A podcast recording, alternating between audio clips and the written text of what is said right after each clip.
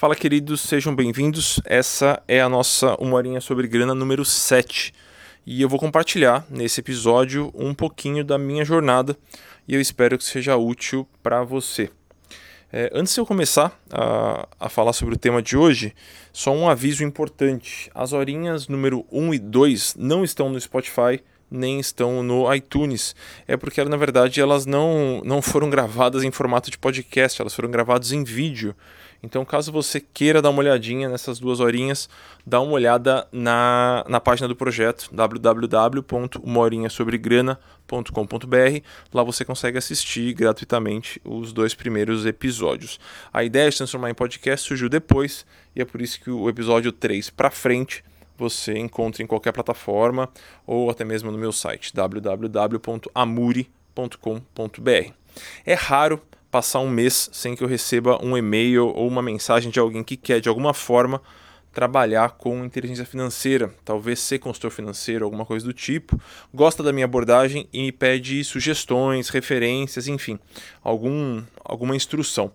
Eu respondi alguns desses e-mails e algumas dessas mensagens, geralmente acaba virando um e-mail longo, porque, enfim, eu acabo contando um pouquinho e dando algumas sugestões, e não é algo muito prático nem muito sustentável, e veio daí a ideia de gravar esse episódio. Então, entenda, antes de qualquer coisa, que essa é a minha jornada, né? É o caminho que eu tracei até aqui. E eu só fiz esse caminho uma vez, ele é bem particular, então, por favor, não considere que os meus comentários são verdade absoluta ou que são a única possibilidade é, de, enfim, construir uma atuação no mercado, se posicionar de alguma forma.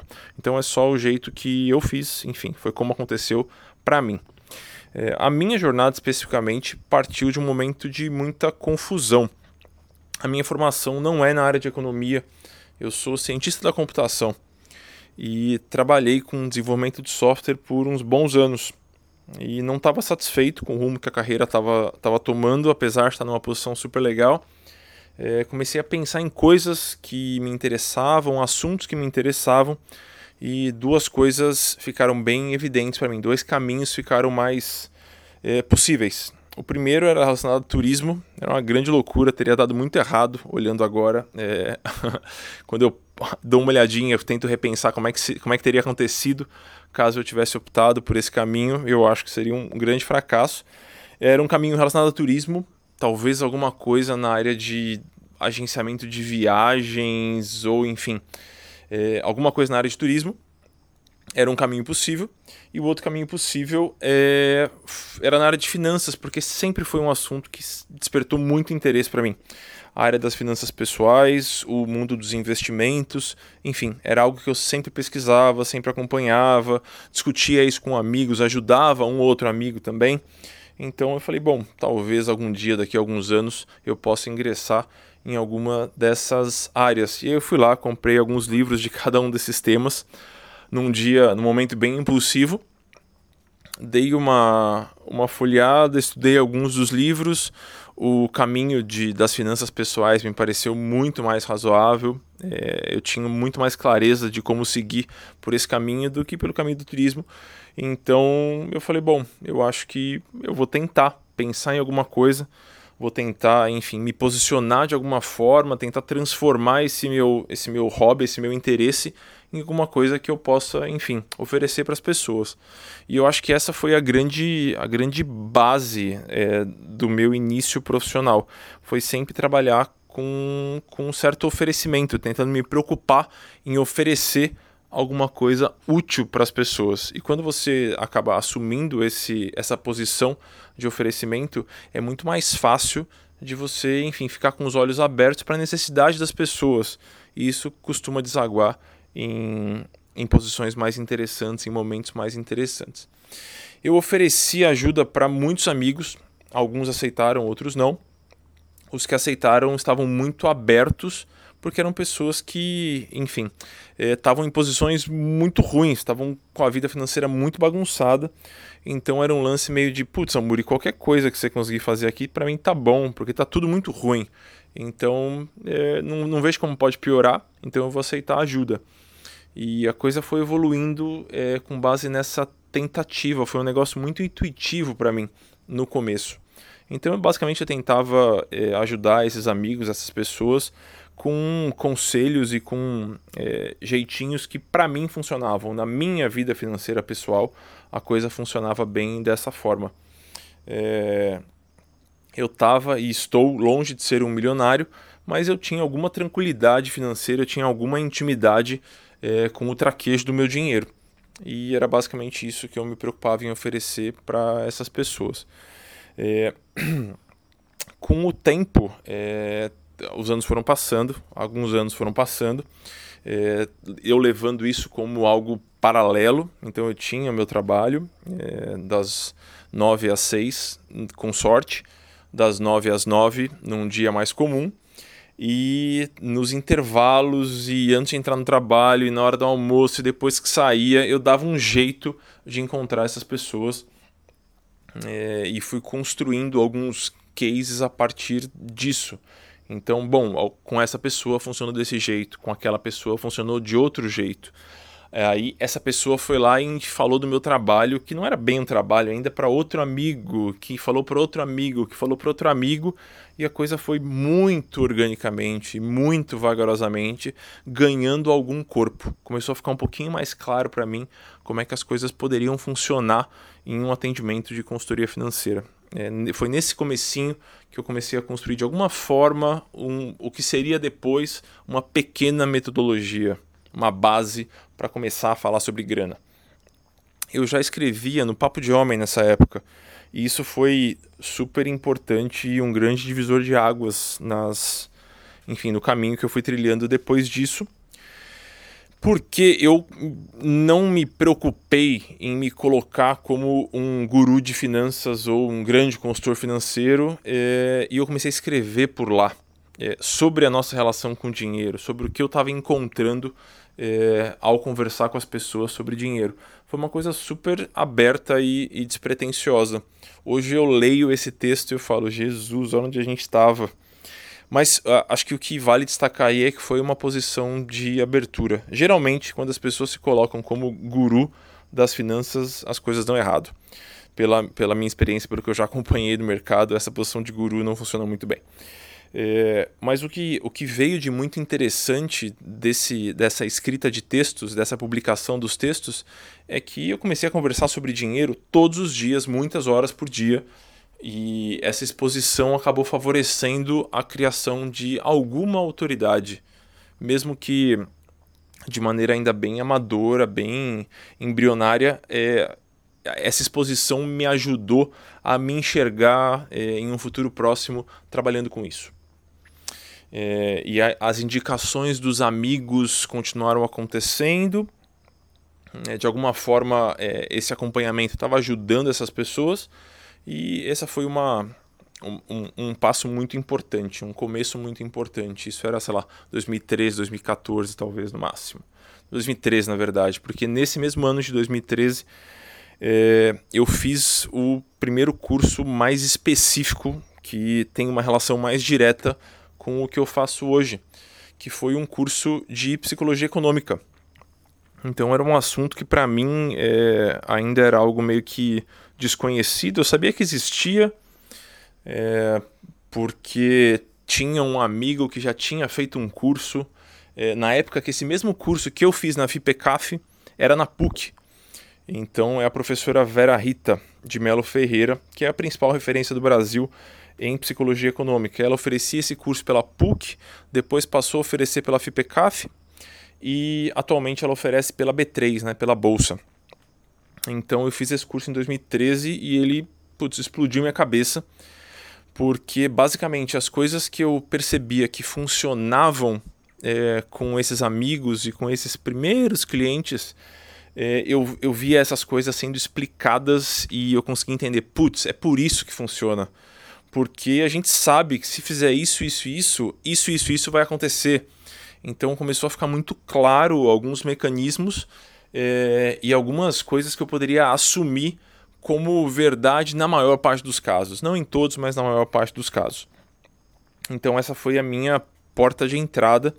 É, eu fiz esse curso, é um curso introdutório, segui em um grupo de estudos é, por algum tempo, pouco mais de um ano. e era um grupo de estudos é, baseado no livro Rápido e Devagar Duas Formas de Pensar, que é do Daniel Kahneman, que é considerado a principal referência mundial em psicologia econômica. E muitos dos conceitos que eu utilizo nos processos de planejamento, nos cursos, no meu nos meus livros, é, eu encontrei em trabalhos que hoje são colocados debaixo de um grande guarda-chuva. Essa nomenclatura é um pouquinho mais moderna, é coisa recente, que é o guarda-chuva das ciências comportamentais, que contempla, por exemplo, o trabalho do Kahneman, que ganhou o Nobel em 2002, o trabalho do Richard Taylor, que é um economista que ganhou o Nobel em 2017, e ela toca em. É, esse guarda-chuva acaba abarcando uma série de subtemas, como, por exemplo, a arquitetura de, de escolha que com certeza influencia drasticamente a maneira como eu enxergo o planejamento financeiro. Disso se desdobraram uma série de frentes e uma série de experimentações que eu venho fazendo nos últimos anos, nos últimos seis anos talvez. Então, é a primeira vez que eu sentei com uma pessoa e falou: Oi, é, talvez eu possa te ajudar a se organizar com grana. Isso foi lá para final de 2011, começo de 2012. E entre esse período, entre 2011, 2012 e hoje, eu experimentei projetos e iniciativas das mais diversas formas. Então, em 2016 para 2017 veio o convite da editora Saraiva para publicar meu primeiro livro, que é O Dinheiro Sem Medo. É, nesse intervalo também eu conduzi uma série de workshops, uma série de rodas de conversa, muitas consultorias é, eu não estou oferecendo consultoria individual agora, então não tenho muita noção da, de quantos casos já foram, mas com certeza mais de 200 casos de, de consultoria é, para públicos muito diversos.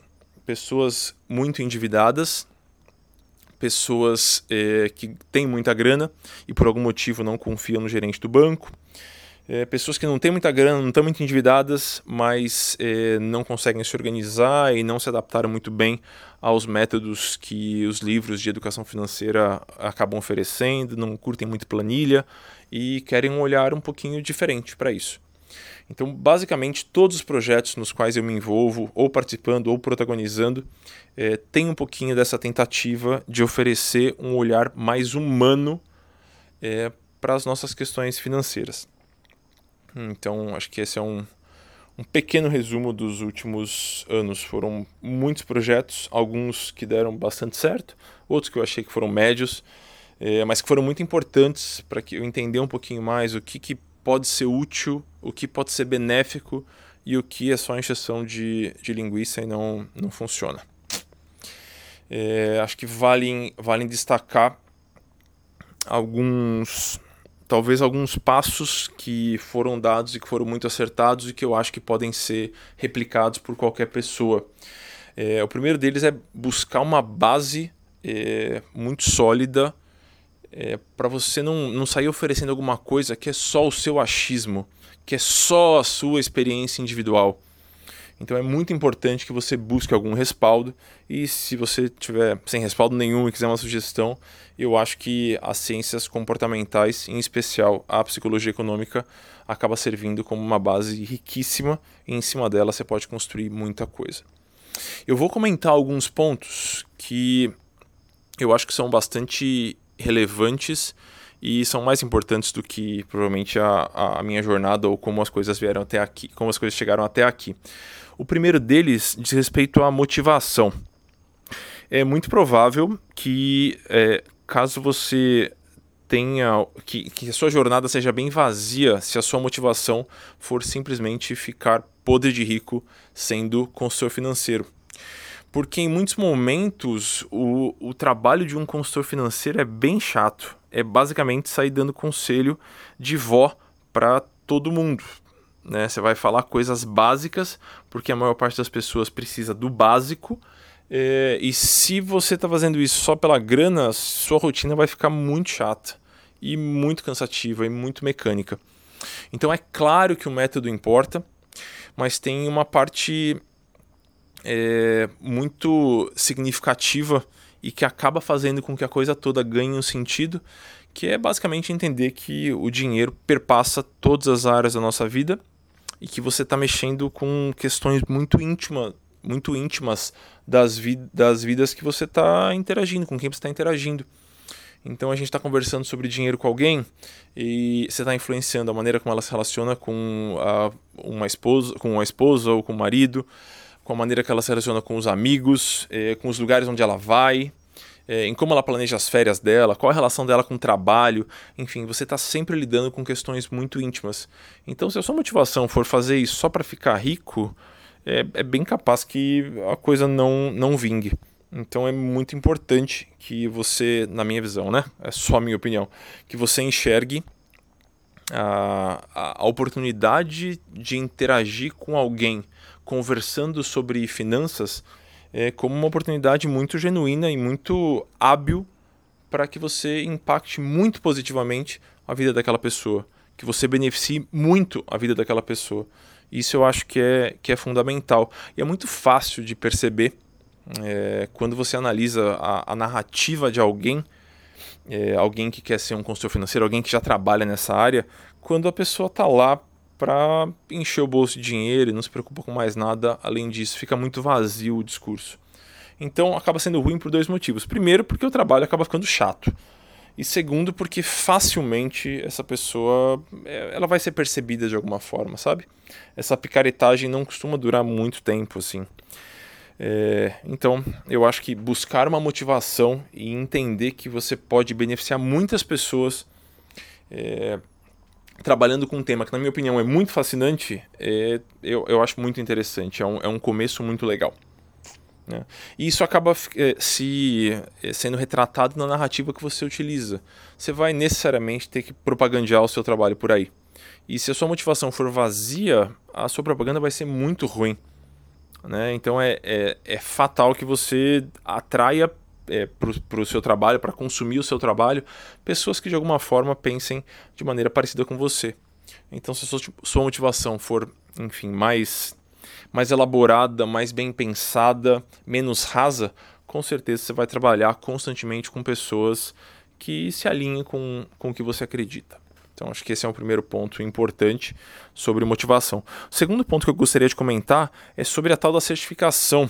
Eu abri agora há pouco no meu Instagram, se você não segue, é @eduardamuri, é, perguntando o que, que eu não poderia deixar de falar nesse episódio. E das 20 respostas que apareceram, umas 6 é, questionaram a respeito da certificação. A certificação em questão é o tal do CFP, que é o Certified Financial Planner é, que é uma certificação oferecida pela Planejar, que é a instituição que não é bem regulariza, não é bem regulariza o termo, mas ela norteia e acompanha a atuação dos consultores financeiros no Brasil. Você não é obrigado a ter a certificação para poder atuar no mercado de trabalho, para poder oferecer consultoria financeira por aí. Ela é uma certificação de distinção. Então é quase como se fosse um certificado de qualidade, é, é um jeito de você provar que você sabe do que está falando. Então, é, não é uma certificação fácil de se obter, ela exige umas boas horas e, e um, um bocado de esforço, mas é, é, é interessante porque te coloca em contato com temas que talvez você não entraria de outra forma. Te dando um exemplo aqui, dando um exemplo para vocês. Uh, você tem um capítulo dessa certificação que é sobre seguros, que é um tema que eu raramente preciso tocar por conta do tipo de cliente que eu atendo, do tipo de consultoria que eu ofereço, enfim, os projetos nos quais eu me envolvo. Mas durante o processo de certificação, provavelmente eu precisaria estudar sobre esse tema, então é interessante também.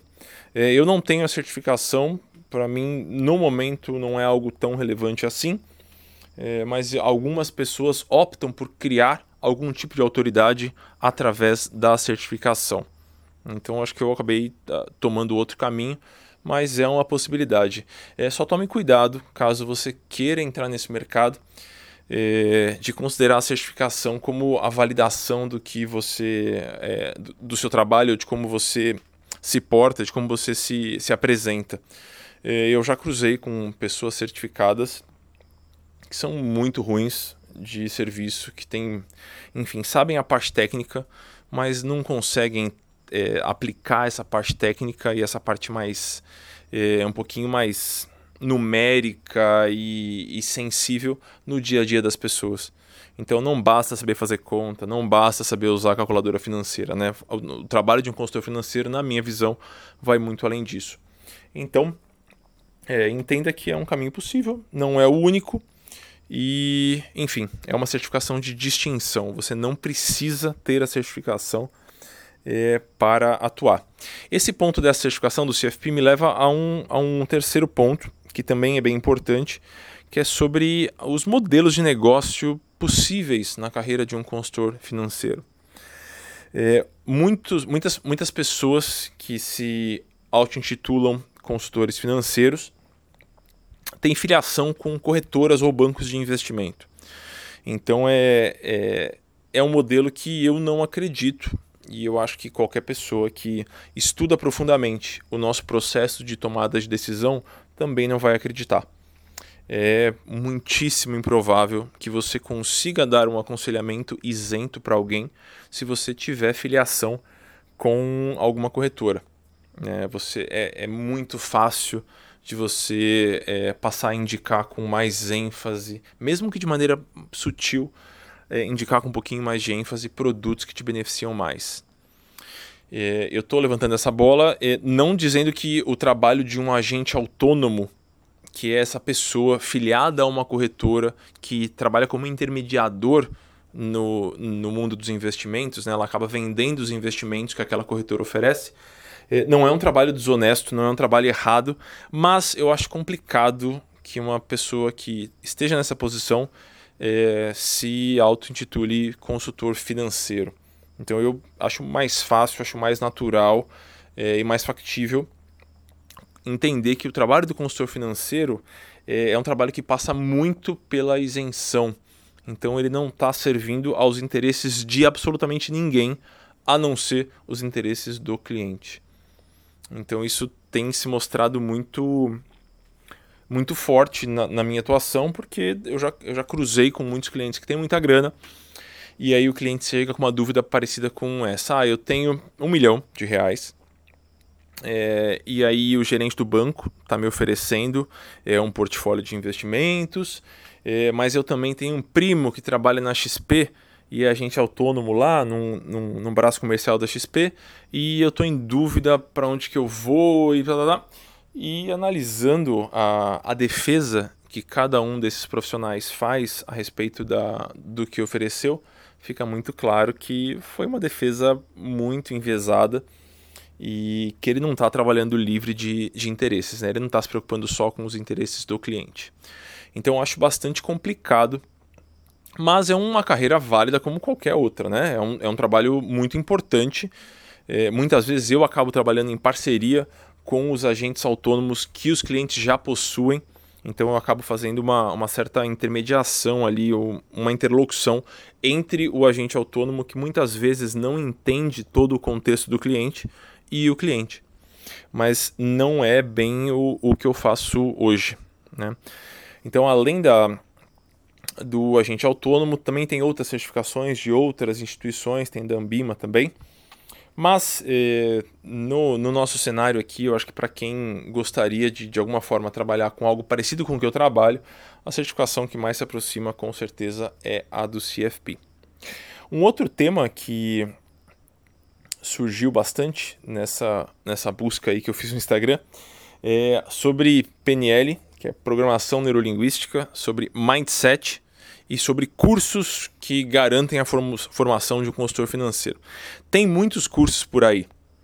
É, eu nunca fiz um curso é, específico é, para me tornar consultor financeiro. Então eu acabei indo um pouquinho pelo lado acadêmico não que eu tenha mergulhado de cabeça e me enfiado num mestrado, doutorado, algo do tipo, mas é, sempre me baseei muito no que a academia estava estudando, estava descobrindo e em fazer essa ponte entre as questões mais acadêmicas e a vida real, é, a vida de um cliente, a vida de uma pessoa que está lá tentando lidar com a grana dela da melhor forma. Então eu não fui por esse caminho dos cursos. É, existem cursos sérios, existem cursos picaretas, é, existem pessoas que sabem do que estão falando, pessoas que não sabem, pessoas que cobram caro, pessoas que cobram barato. É, um conselho que eu daria para quem está tá pensando nisso é pesquise exaustivamente as referências de quem está oferecendo esse curso e converse com alunos que já fizeram esses cursos é, já tem algum tempo. Então não vai pegar a pessoa que acabou de sair da sala de aula, está super empolgada e pergunte aí, o curso é bom? A pessoa fala, nossa, é maravilhoso, é incrível. E aí você pergunta, mas você já aplicou o que você aprendeu nesse curso? Assim, já, você já experimentou se esse modelo que ele está te apresentando funciona, a pessoa fala, é, não, veja bem, blá, blá. Então, é, converse com pessoas que já, já fizeram o curso, já tentaram trilhar esse caminho e estão em algum lugar. Talvez você consiga uma visão um pouquinho mais menos emocional daquele curso. Né? Isso sobre os cursos. Sobre PNL, é, mindset, pensamento positivo e coisas do tipo, é, eu não uso, não gosto e não recomendo para ninguém. Né? Até pouco tempo, coisa de dois, três anos, sempre que me posicionava sobre esse assunto, minha fala vinha de um lugar meio raivoso, é, porque eu cruzo, cruzava e cruzo quase todos os dias com pessoas em situações muito vulneráveis e que são meio que cooptadas por essa visão do enriqueça fácil, do pense positivo, do acredite e tudo mais. É, eu sigo desgostando, talvez com um pouquinho menos de raiva, é, e talvez por entender que é, esse discurso não se sustenta por muito tempo. Então, é um discursinho que, na minha visão, é raso, ele é utilizado por pessoas que ou são ingênuas e de fato acreditam que essa abordagem produz alguma coisa duradoura e efetiva, ou por gente mal intencionada que se aproveita de pessoas que estão endividadas ou pessoas que estão em outras posições muito frágeis. Né? Então, esse negócio de mentaliza que o dinheiro vem, torce, mude, a, assuma a mente do milionário, todas essas coisas é muito legal para vender curso, é muito legal para ter likes no Instagram mas no, no médio prazo isso não se sustenta. Dificilmente alguém vai acreditar nisso por mais de dois ou três anos, é, porque, bom, ela está acreditando, ela está fazendo, o resultado não vem, é, é, natural que ela comece a questionar. Então eu acho que é uma abordagem, são abordagens rasas, né? Eu acho que não tem embasamento científico, não foi provado que funciona. É, alguém com um pouquinho mais de senso crítico, um pouquinho mais de, é, de lógica é, facilmente desmascara esse tipo de, de, discurso e eu acho que é uma, uma perda de tempo é, você encarar esse, essa abordagem como, como válida. É, tem outros caminhos possíveis, né? Talvez você possa ir por um lado mais econômico, sabe? Uma coisa um pouco mais planilheira. E você vai ter seu público, pessoas que curtem as planilhas e tudo mais. Talvez você vá para um, um discurso um pouquinho mais humano, talvez um pouquinho mais calcado na psicologia, na economia comportamental, que é o meu cenário. É, enfim, tem caminhos sérios a serem seguidos e eu não acho que o, o, mindset da riqueza ou a programação neurolinguística mude as suas reações. Eu não acho que esse seja um caminho válido. Eu acho que vai acabar levando à frustração de quem está aplicando e de quem está contratando esse profissional que aplica. É. É, veja, não é, não estou dizendo aqui que não é importante que essas é, que conversas um pouco mais profundas e um pouco mais abertas é, façam parte de um processo de planejamento financeiro. Então é super importante entender onde que aquela pessoa aprendeu a lidar com o dinheiro, quais são os exemplos, as referências que ela tem. Isso é muito importante. É, mas com certeza não é, a, não é a única coisa. Não é simplesmente conversando com alguém, fazendo uma grande sessão de terapia financeira, que aquela pessoa vai simplesmente mudar todos os hábitos, mudar todos os padrões é, e começar magicamente a ganhar dinheiro. Não é assim que as coisas funcionam. Né? Uma coisa bem interessante que eu, que eu aprendi experimentando e errando, nesse caso errando bastante, é que faz muito mais sentido você partir da prática e elaborar as questões mais teóricas no caminho do que fazer a rota contrária. Então, é, simplesmente entrar em grandes digressões a respeito de como o pai daquela pessoa lidava com dinheiro e como a mãe lidava com dinheiro e o tio que fazia sei lá o que, para depois começar a pôr a mão na massa, costuma ser um caminho bastante ineficiente. Né? Então isso diz bastante sobre a minha metodologia também, é uma metodologia muito prática. É claro que a gente vai é, ter um olhar sensível durante todo o tempo, é claro que tem que surgir um momento em que a gente vai conversar mais é, sobre questões mais sutis e menos numéricas, mas eu acho que a, o fato de você sujar a mão com os números é muito positivo e costuma ser muito produtivo também. É, partindo um pouquinho sobre para falar sobre metodologia, é, é, eu entendi com o passar do tempo que as generalizações e as automatizações falham. Então não dá para a gente encontrar um método que funcione para todo mundo. Então, falando um pouquinho da minha atuação, o que eu, o que eu tenho hoje é uma base e em cima dessa base eu tento conduzir para que esse aluno ou esse cliente ou enfim, essa pessoa que está interessada na minha abordagem é, adapte aquilo que eu estou oferecendo, adapte aquela base e construa alguma coisa que funcione para ela. O que a gente tem são algumas características, alguns traços que tem que estar presentes em todos os processos, em todas as vidas financeiras. É, agora, como, ela, como, é, como essas características vão se apresentar é, é outra coisa. Por exemplo, todo planejamento financeiro tem que ser facilmente é, gerenciável. Não dá para ter uma planilha imensa que você vai demorar duas horas para atualizar cada vez que você for sentar no computador. É, não dá para uma pessoa que detesta planilhas é, ter uma planilha para atualizar todo dia. Às vezes essa pessoa detesta planilha, mas ela é boa com papel e caneta, então usa papel e caneta. Então, clareza e simplicidade, por exemplo, são fatores muito importantes que têm que estar presentes em todos os processos de planejamento. Então, isso eu sei hoje. Agora, como cada pessoa vai fazer com que essa simplicidade ou que essa clareza é, surja no planejamento, aí é uma questão muito mais dela. Eu vou oferecer só ferramentas. Toda vez que eu tentei generalizar e criar uma planilha mágica, é, ou recomendar um aplicativo de finanças, não funcionou. Então, acho esse um, um, ponto bastante importante, né? Respeitar a individualidade de cada pessoa. Acho que minha metodologia se, se, é, se, se calca muito nisso. E talvez faça sentido para você também. É, sobre a metodologia em si, não vou, não vou alongar muito, porque ela está basicamente descrita em textos no meu site está descrita exaustivamente nos meus dois livros e é algo que eu nunca escondi de absolutamente ninguém.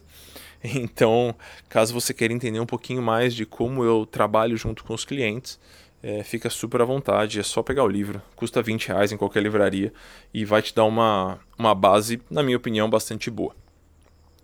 Uma outra questão que surge bastante quando as pessoas se interessam pela, por serem consultores financeiros é a questão da precificação do, do meu trabalho, né, do trabalho do consultor financeiro. E ela é, é um assunto bastante polêmico na comunidade dos consultores financeiros, então eu vou só é, abrir um pouquinho como eu costumo fazer. É, eu converso é, pessoalmente, quando eu falo pessoalmente, individualmente, melhor dizendo, com todas as pessoas que me procuram, caso eu tenha agenda, obviamente, com todas as pessoas que me procuram é, para receber uma consultoria financeira. Então, se você abrir meu site hoje, você não vai encontrar lá ah, a hora do Amuri custa X. Eu não trabalho assim. Eu não trabalho por hora. Então, eu basicamente converso com essas pessoas que estão buscando ah, algum tipo de, de aconselhamento, algum tipo de, enfim, orientação. É, e com base nessa conversa, eu tento elencar pontos que eu, nos quais eu consigo intervir e que eu sei que eu consigo ajudar e pontos que não que eu não consigo, que eu já tentei e eu sei que esse ponto não se resolve com uma consultoria financeira.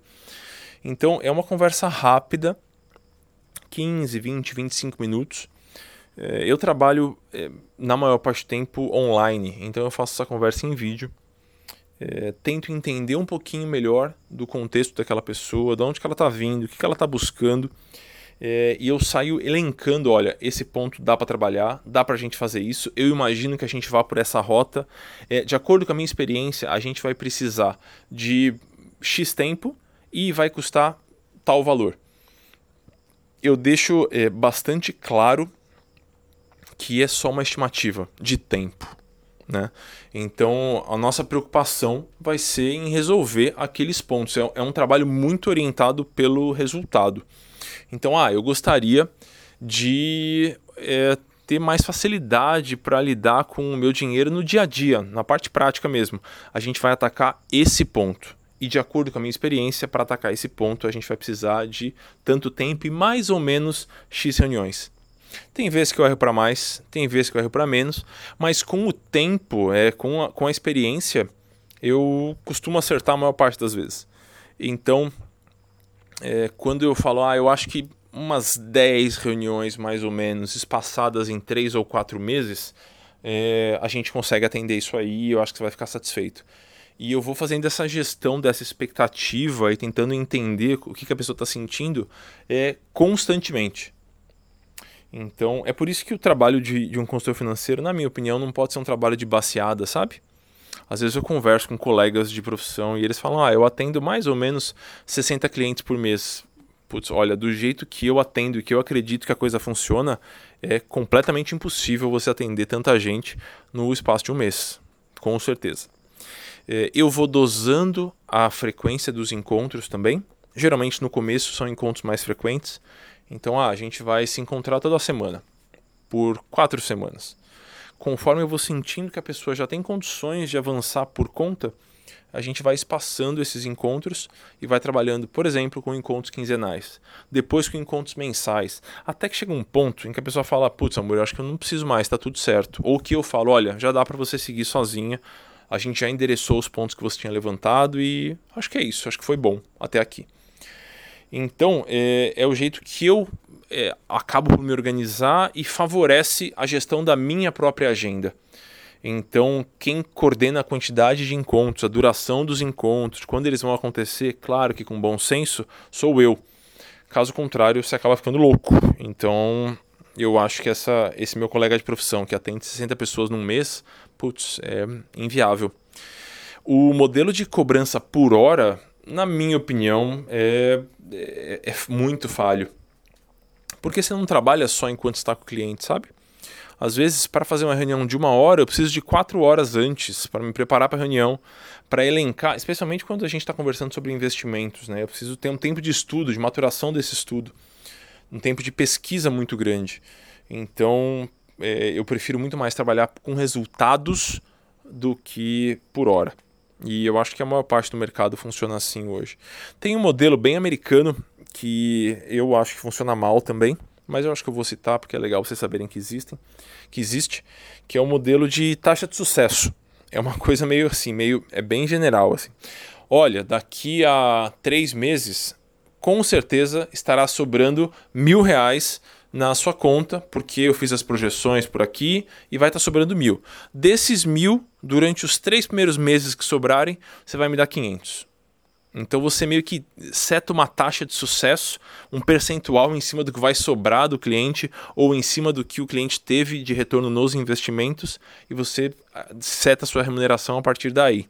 É, eu acho extremamente falho também, porque imprevistos acontecem, é, falhas acontecem e você acaba tendo que lidar com uma certa uma taxa variável muito agressiva. Então, não acho que é um bom caminho também. É, pelo que eu experimentei, pelo que eu já conversei com colegas que conseguem ter uma boa, uma atuação sólida nesse mercado de consultoria financeira, é, são modelos parecidos com esse que eu tenho usado, que eu tenho utilizado nos últimos, nos últimos anos, que é basicamente entender quais são as questões do cliente é, e tentar estimar com base em uma certa expertise adquirida no decorrer dos anos, é, tempo e custo. Ah, então quer dizer que alguns clientes você acaba cobrando mais caro e outros mais barato. Sim, eu faço isso. É, eu tento a, atuar com clientes que têm mais grana e com clientes que têm menos grana, porque eu acho que tem uma questão social na minha atuação que é muito forte e muito importante. Então, muitas vezes tem processos longos que são baratos, com preço quase que simbólico, e tem processos mais curtos que, porque eu acho que tem que ser assim, é, são processos mais caros e que eu cobro mais, porque o cliente pode pagar, porque esse cliente que acaba pagando uma hora cheia e acaba pagando mais caro por um projeto, garante com que eu possa é, trabalhar com competência e com dedicação para outros clientes que por algum motivo não conseguem pagar. Na minha visão é super justo. Tem pessoas que não acham que é tão justo assim e tudo bem, vida segue, né? Eu acabo, é, eu comentei isso no comecinho do nosso, nosso papo e vou repetir agora. Você acaba é, trazendo para perto como clientes pessoas que de alguma forma é, pensam parecido com você. Então é por isso que o modelo, na minha opinião, fecha e funciona. É, isso com relação à, à precificação e metodologia. Acho que é isso. Acho que cobri todos os pontos que as pessoas trouxeram no, no Instagram. É, muitas pessoas perguntam sobre livros é, que são úteis. Então, é, vale citar o livro do Kahneman, que eu acho que é uma, assim, uma bíblia do, do assunto. Veja, não é um livro sobre gestão financeira, sobre finanças pessoais. Você não vai ter uma planilha de entradas e saídas dentro do livro do Kahneman. Mas é um livro que trata muito o nosso processo de tomada de decisão, trata muito a nossa gestão de recursos finitos, é, que é basicamente a economia, né? A gestão de recursos finitos, como tempo, dinheiro, energia, enfim. É... Então, tem uma série de outros livros, eu vou deixar muitas referências embaixo da, da publicação desse, desse episódio. Então você pode, se você está escutando no Spotify, acessa aí podcast.amuri.com.br ou www.morinhasobregrana.com.br.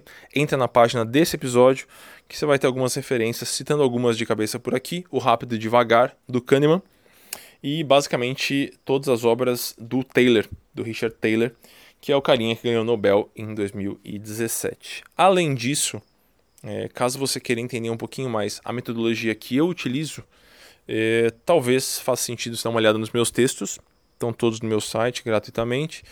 É, o Dinheiro Sem Medo acaba sendo uma, é, um grande compilado que é, é mais fácil de acompanhar. Então a gente parte do zero e chega num planejamento completo através do livro de maneira um pouquinho mais linear e mais organizada, então talvez faça sentido para você. Acho que podem ser boas, boas referências. Estou me sentindo até meio bobo e meio honrado de estar tá citando o livro do Kahneman e o meu no mesmo pedaço, mas entendam as proporções. É, o meu livro é um livro sobre planejamento financeiro, sobre, enfim, um pouco da nossa relação com o dinheiro, e o livro do cara ganhou o Nobel. Então, é, esse livro é basicamente um resumo do trabalho dele. Ele fala bastante sobre vieses e sobre tomada de decisão e foi muito muito rico para mim. Né? Foi um livro que foi meu livro de cabeceira por, sei lá, dois anos. E até hoje, quando eu preciso dar um pouquinho mais de embasamento técnico para os pitacos que eu estou dando por aí, eu sempre recorro e é sempre uma, uma fonte muito interessante. Além disso, vale acompanhar o trabalho da professora Vera Rita. Ela oferece um curso pela B3, o curso é ministrado somente em São Paulo, mas tem alunos do Brasil inteiro. É um curso rápido, então são uh, atualmente talvez três dias de aula. É, esse curso já teve alguns formatos, né?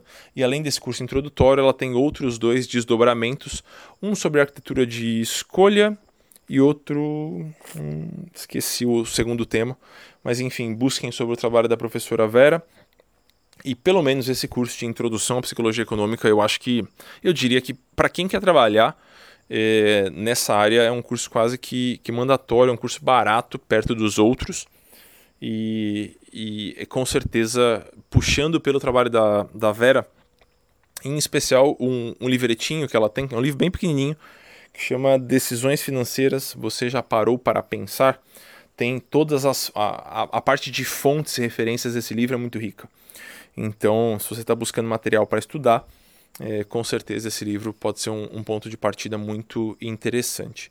É, na contracapa, no, no, no, final do Dinheiro Sem Medo também tem uma série de referências e com isso já vai ter bastante coisa para estudar. Mas, de novo, na minha visão, essa parte técnica é, é, é não vou dizer um detalhe, é, é uma parte importante, mas não é a totalidade do trabalho de um consultor financeiro. Então, acho que tem muitas muitas questões que você precisa ter muita clareza e essa clareza só vem com a prática, com você experimentar, com você oferecer seu trabalho por aí e entender o que funciona, o que casa com a sua personalidade e o que não casa.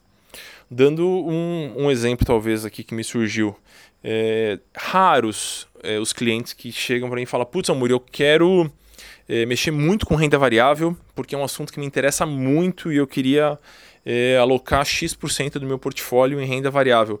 dificilmente essa pessoa, dificilmente eu vou atender essa pessoa e dificilmente essa pessoa vai chegar até mim, porque o meu próprio portfólio não é um portfólio majoritariamente de renda variável. Então você acaba é, atendendo um, um certo nicho que se identifica com você e eu acho que isso surge com o tempo, é muito natural. Tá bom?